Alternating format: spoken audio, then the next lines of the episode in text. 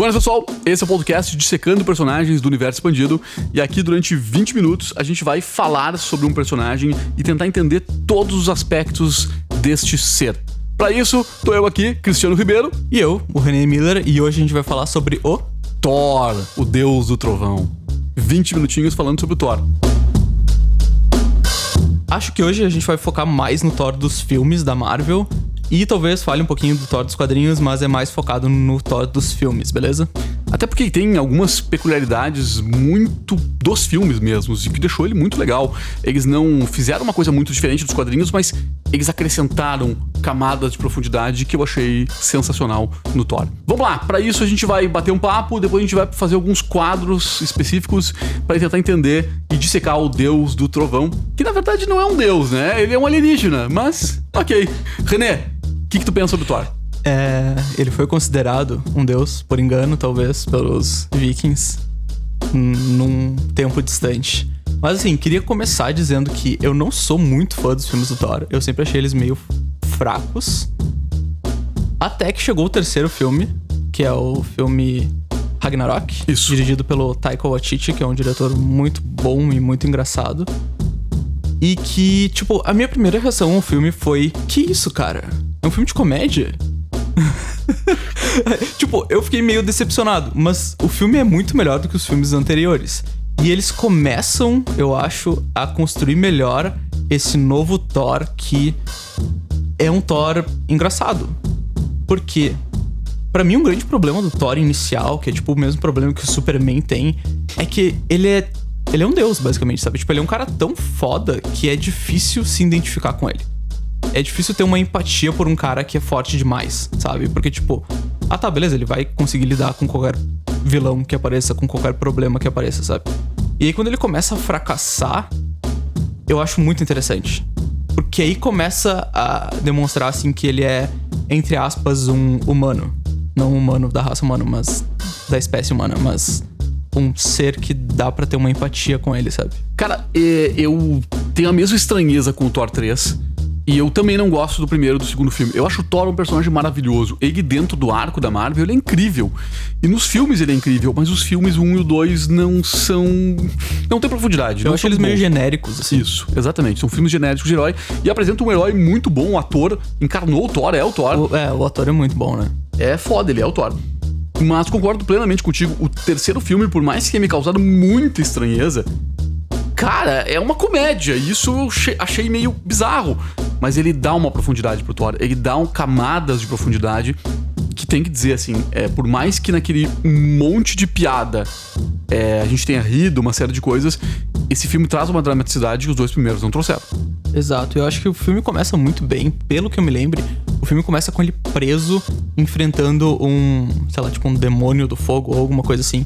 E dá pra ver que ele não tá nem um pouco preocupado. Tipo, ele sabe que por mais que ele esteja ferrado ali preso, ele vai dar um jeito de se livrar. E ele fala isso pro demônio e ele realmente se livra das correntes e mata o demônio e resolve os problemas dele.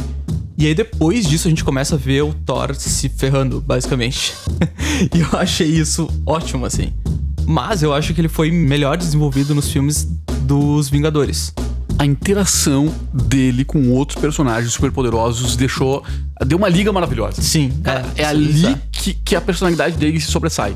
É no, com o Tony Stark, porque ele achou alguém mais arrogante que ele. É verdade. É junto com o Hulk, porque ele achou alguém mais forte que ele. E é junto com o Capitão América, que ele achou alguém mais nobre que ele. Exato. Sabe, ele era foda, ele chegou na Terra e viu uns humaninhos de merda sendo melhor que ele em tudo. Melhor que ele, é verdade. E depois tem só um comentário que a relação dele com o Rocket é, Ah, é sensacional. Eles É formam a melhor dupla de humor dos filmes da Marvel, com certeza. E a rivalidade com o Peter Quill é Sim, é sensacional. sensacional. É Dois sensacional. merdas, cara. Dois merdas. Sim, sim, sim. Mas eu acho que a gente entra no ponto do arco dele, que é o arco de perder É. coisas, de se ferrar. Ele perde a mãe dele, ele perde um olho, ele perde o martelo dele, aí ele perde a terra dele, basicamente. Cara, isso é muito legal, porque olha só, pensa numa coisa assim, a gente viu, acompanhou o Tony Stark deixando de ser um sujeito de merda pra virar um herói, um super-herói. A gente acompanhou durante anos o arco do Tony Stark. A gente acompanhou por anos o arco do Capitão América de ser o homem perfeito que se dá conta que o mundo é uma merda. Então, mas são todos uma crescente. E no Thor, desde o primeiro filme, e aí assim, ó. Parabéns à produção do filme que pensou nesse arco a longo prazo. A gente vê a história de um homem que perde. Exato. É perda. Cara, a história do Thor é uma história de merda. É uma história de derrota. E quantas vezes na vida a gente não perde? Porra, cara, isso é muito corajoso no cinema. A gente só vê a gente ganhando. Só ganhando, ganhando, sendo feliz, casando no final. E o Thor só se fode, ele perde tudo. Cara, imagina assim, imagina realmente vocês. Desde o primeiro filme, imagina vocês no lugar do Thor perdendo tudo. Como o René falou, cara, ele perde a mãe. No primeiro filme ele perde a mãe. Aí depois, mais tarde, ele perde o irmão, umas 10 vezes ele perde ele o irmão perde dele. muitas vezes. Ele perde o pai dele. Ele perde a mulher dele. A namorada, a Jenny. Cara, ele, ele perde tudo. Imagina no lugar de vocês. Tenta se colocar no lugar do Thor agora. Tenta imaginar que a tua mãe morreu, depois que teu pai morreu, depois que a Terra explodiu, aí tu perde a tua esposa, aí tu começa, tu perde a luta contra o Thanos, perde o teu olho. E aí tu fica perdido no espaço, vagando, até alguém te achar. Porra, que bosta, cara!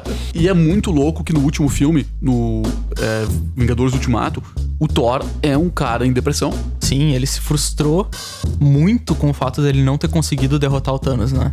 Com apesar de, de todo o trabalho que ele teve pra conseguir aquele machado lá, meio martelo, ele é, tem, tem aquela cena muito impactante que ele atinge o Thanos no peito e o Thanos diz, diz tu deveria ter mirado na cabeça e estala os dedos. E e ver a cara do Chris, do ator, do Thor, que eu não vou Chris usar. É, Hamilton. Não, não sei falar esse sobrenome. Ver a cara de decepção dele, de frustração, de. Cara, eu não consegui. Eu fiz tudo isso e eu não consegui. É muito Tu, tu sabe, impressionante. tu sabe que eu acho que a depressão dele, ela não é só disso, ela é. culminou todas as derrotas que ele teve na vida. Não, claro, é um acúmulo de coisas, né? E aí bateu, bateu, bateu a bad, bateu, e aí ele caiu em desespero e, e ele tinha que ser um rei. O pouco que sobrou da população dele exi- exigia que ele fosse um rei. Só que ele não conseguiu ser um rei. E aí ele caiu em depressão. É, E é muito louco perceber, cara, porque a depressão, se fosse pra perceber, ela não é abordada no cinema. Não, muito Ela é abordada sempre como uma coisa assim, ó. A história de alguém depressivo que vence. Mas a gente não vê a história de alguém que perde. Alguém que ficou depressivo porque perdeu e perdeu de novo e perdeu de novo. E, quando achou que ia ganhar, perdeu de novo. Sabe? Imagina assim, ó, a gente perde o nosso emprego, já fica mal. Imagina o Thor perdeu o planeta dele, e perdeu tudo. Sabe? Todo filme começa com um arco de um cara, no primeiro filme, que ele tinha. é, ia ganhar um reino. O pai dele tava se aposentando, entregando o reinado pra ele. Um cara forte como ninguém, extremamente poderoso, é, arrogante pra cacete. Ele tinha muitos amigos, tinha uma família perfeita.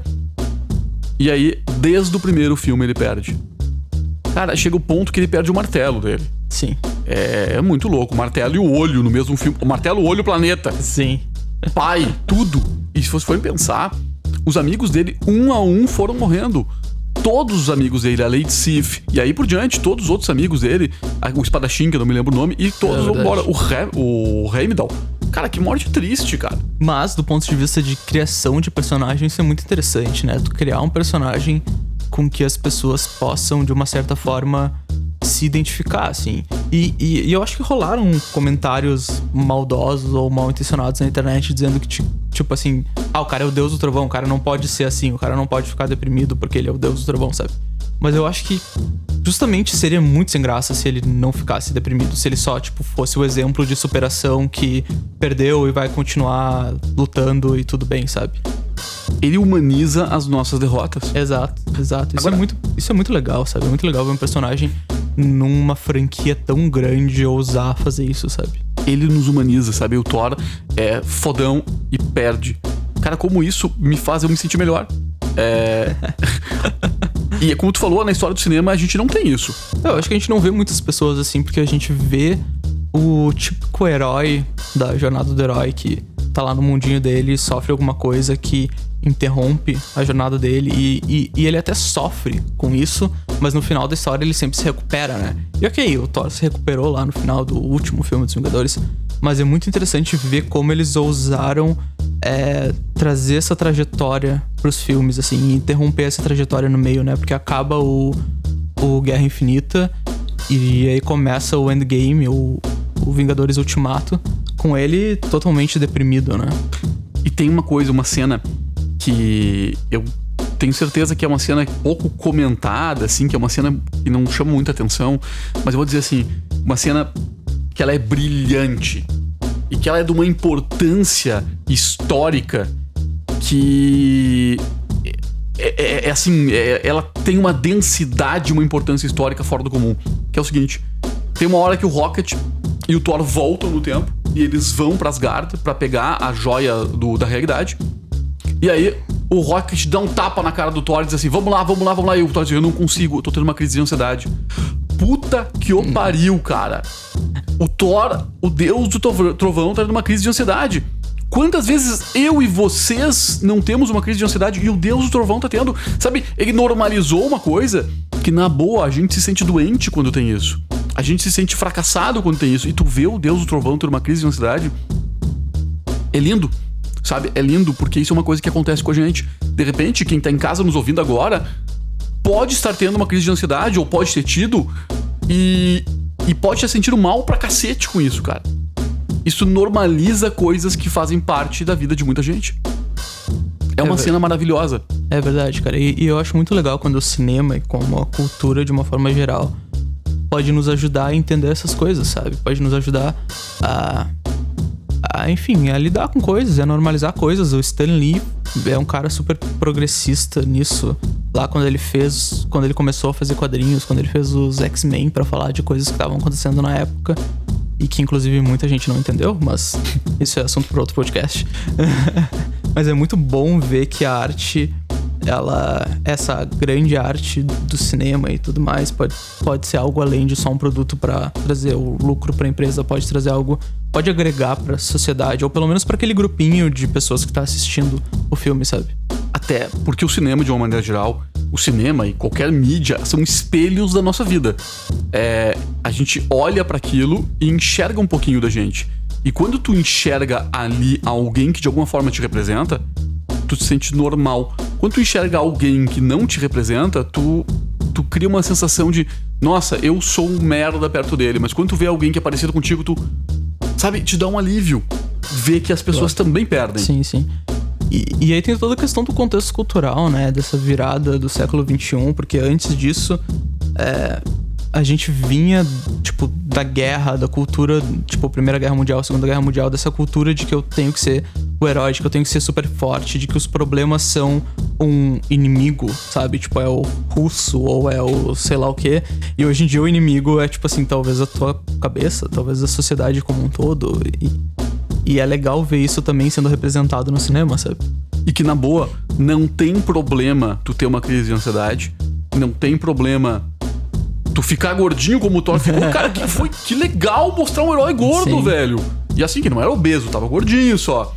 É, tem uma barrinha que nem a que eu tenho aqui.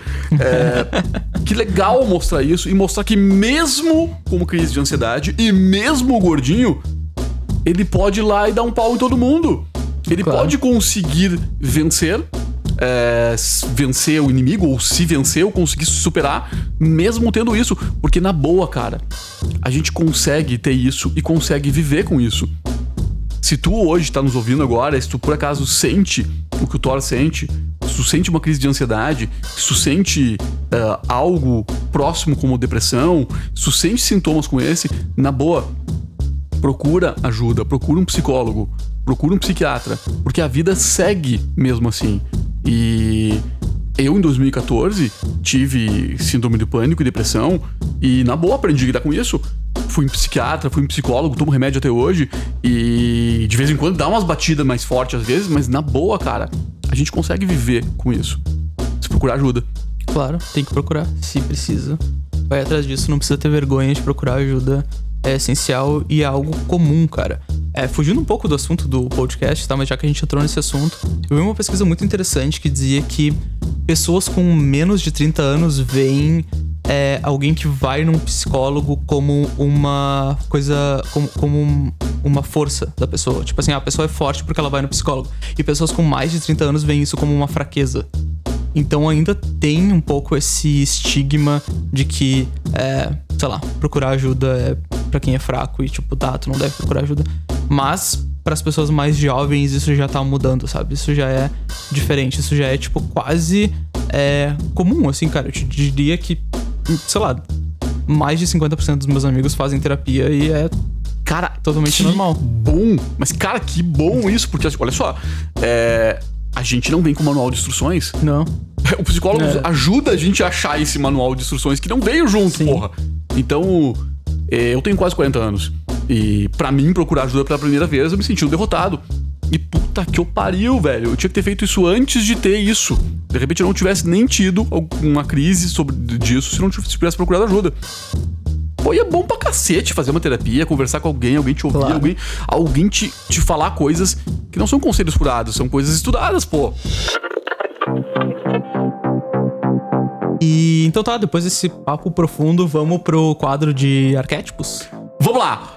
Vamos falar um pouquinho sobre os arquétipos que compõem os personagens. Arquétipos, pra quem não sabe, são definições psicológicas do Jung, Carl Jung, que ele criou papéis, ele criou, na verdade não, ele decodificou papéis que existem na nossa cultura. Então, dá uma procuradinha nisso se tu quer entender mais, que é legal pra caramba. René, que arquétipos tu acha que o Thor, o deus do trovão, carrega? Cara, tem um arquétipo que é o arquétipo do herói, que eu diria que é o grande arquétipo dele, pelo menos é, no começo. Talvez tenha alguma coisa de rebelde, porque ele não. É, sei lá, tem um momento ali que ele não quer ser o rei, ele não quer assumir essa responsabilidade. o que eu vejo do Thor? Eu vejo que se incumbiu sobre ele uma série de coisas que ele não deu conta. Ele não deu conta do arquétipo do governante, do rei. Ele não deu conta desse papel. É verdade. Ah, ele não deu conta do papel de herói. É, ele tenta ser, mas ele não dá conta 100% do papel Sim, de herói. sim, ele começa com esse, com esse arquétipo, né? Com esse estereótipo de herói. É isso aí. O Rebelde, concordo plenamente contigo, sim, tem muito disso. E o Thor, ele vai indo pro final por um cara comum. Ele Ah, é sai do arquétipo. E, e o Aham. mais louco é que no disco dos arquétipos, o herói está exatamente no oposto do cara No comum. oposto do cara Se for- comum, for ver claro. o disco, procura no Google o disco de herói, ele tá no oposto.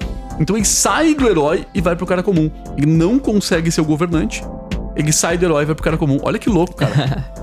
Hoje, o que, que eu vejo? Que ele oscila entre o herói e o cara comum. É verdade, é muito interessante isso, né?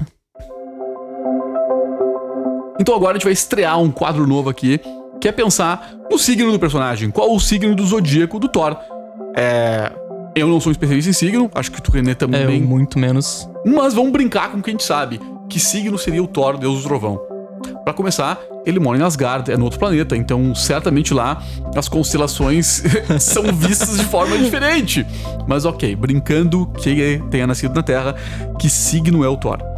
Na minha opinião, o Thor, hum, sem nenhuma dúvida, teria. é, seria do signo de Leão. O Thor seria um leonino. Porque ele é extremamente vaidoso, é um cara que, aonde ele tá, ele é o centro das atenções e quer muito isso pra ele. Eu não tenho dúvida nenhuma que o Thor seria de signo de Leão. Tu, eu, né? O que, que tu acha? vou... eu vou acreditar em ti, então. eu confesso que eu não sei muito de signos. É, pelo que eu já ouvi falar, o leão faz sentido pra ele. Vamos agora pro quadro What If? E se o nosso personagem tivesse um contexto diferente? Então vamos começar fazendo uma perguntinha, o René vai fazer outra e assim a gente vai brincando de imaginar a vida do Thor de outros aspectos. René, Oi. E se o Thor tivesse feito terapia? Essa é uma boa pergunta, porque talvez ele precisasse fazer terapia. É, talvez não, ele precisava fazer terapia, com certeza. É, eu acho que ele com certeza teria lidado muito melhor com as frustrações dele, frustrações dele, e talvez não tivesse ficado tão deprimido como ele ficou. Ah, conseguiria, né, ser um rei, conseguiria lidar melhor com essa responsabilidade. E não teria um ataque de pânico no meio de uma batalha, basicamente. Cris, e se o Thor, depois de derrotar o Thanos, depois de toda a história de superação dele, ele decidisse que ele quer virar um coach e ajudar as outras pessoas a superarem os seus problemas? Cara, ele ficaria rico. Ficaria rico. É verdade. Ele fala bem, ele tem uma história de vida, ele tem o que contar. Cara, o, o Thor ficaria rico virando coaching. Imagina, e já imagina até ele fazendo uns anúncios no Instagram, assim, aparecendo na timeline das pessoas, assim. E aí, e aí, pessoal, quer aprender como eu venci na vida? O Deus do Trovão que perdeu tudo e reconstruiu do zero. Ah, ele é rico, cara. Perfeito, perfeito, cara. É verdade. Meu nome é Thor, eu fui ao fundo do poço e voltei. E se eu fui, você também pode. Vai ficar rico, cara. E se por acaso o Thor fosse transportado pro universo da DC e entrasse na Liga da Justiça, como é que seria a interação dele com os outros personagens? Cara, eu acho que eu tenho um problema de ego com o Superman. Talvez com o Batman também. Ia ter um, um Superman versus, versus Thor. Ia ser legal, dois capas Ia- ia vermelhas, né? bem- é, é verdade, duas capas vermelhas. Ia ser bem curioso ver isso, sim. Eu acho que o Batman ia destruir a arrogância do, do Thor. O Batman ia quebrar a arrogância do Thor. Acho- é, fa- fa- faz sentido. Eu acho que certamente que daria em cima da Mulher Maravilha. Com certeza. E tomaria uma Certamente. ruim muito e grande. tomaria uma ruim. E se o Thor cansasse dessa vida de rei e de super-herói e quisesse só viver uma vida normal com nenhum humano, o que, que tu acha que ele faria? Eu não tenho dúvida que ele seria eletricista. ele é o deus do trovão, porra. Obviamente tem muito mais a ser falado sobre o Thor. Ele é um personagem incrível. E na boa, deixa o teu comentário, conta pra gente o que tu achou, porque a gente também quer te ouvir e quer que tu ajude a gente a dissecar esse personagem incrível. E pra finalizar, eu quero convidar vocês pra conhecer nosso curso de criação de personagem do Universo Expandido. É um curso legal pra caramba. Óbvio que a gente é suspeito pra dizer, mas cara, não é só um curso online simples, não tem só vídeo. A gente manda pra ti uma caixa cheio de um monte de coisas legais, como um livro sketchbook que tem dicas e tu tem espaço pra desenhar e criar uma série de coisas, tem material pra escultura, dois jogos de carta e um monte de coisinha muito legal. Vai dar uma olhada, universoexpandido.online, entra ali conhece o nosso curso, que é legal pra caramba. E pessoal, muito obrigado pela atenção e continue com a gente, porque a gente certamente vai ter outros podcasts falando de muitos personagens. E se tu tem uma sugestão de um personagem pra gente dissecar, nos avisa, nos fala, que a gente vai adorar dissecar esses personagens. Feito. Até a próxima, pessoal! Até.